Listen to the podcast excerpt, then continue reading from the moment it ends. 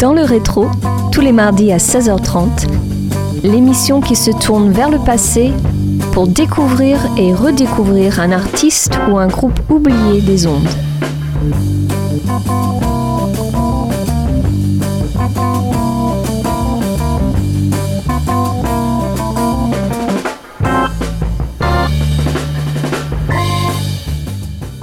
Bonjour à tous et bienvenue sur Radio Campus Angers pour ce déjà dixième numéro saison 6 de votre émission Dans le rétro. Focus aujourd'hui sur un album norvégien étonnant, enregistré en 1970 et qui a traversé le temps sans prendre la moindre ride. À son écoute, on a le sentiment d'être en présence de ces nouveautés électro-jazz qui fleurissent actuellement sous le signe de la plus éclatante modernité. On s'écoute un premier morceau intitulé Notoliton.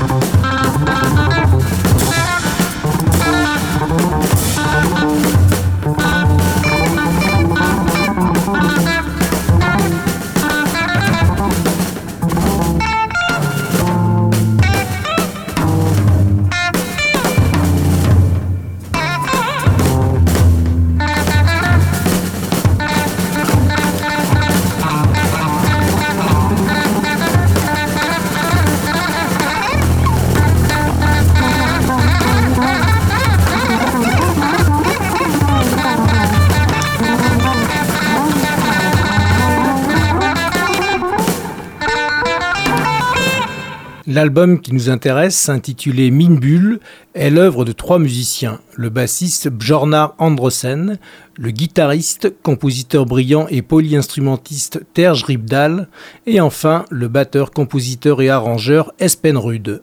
On plonge très vite dans un jazz expérimental avec son trio devenu culte pour les adeptes de cette musique des années 70. Avant sa réédition, ce disque fut le plus recherché du jazz scandinave.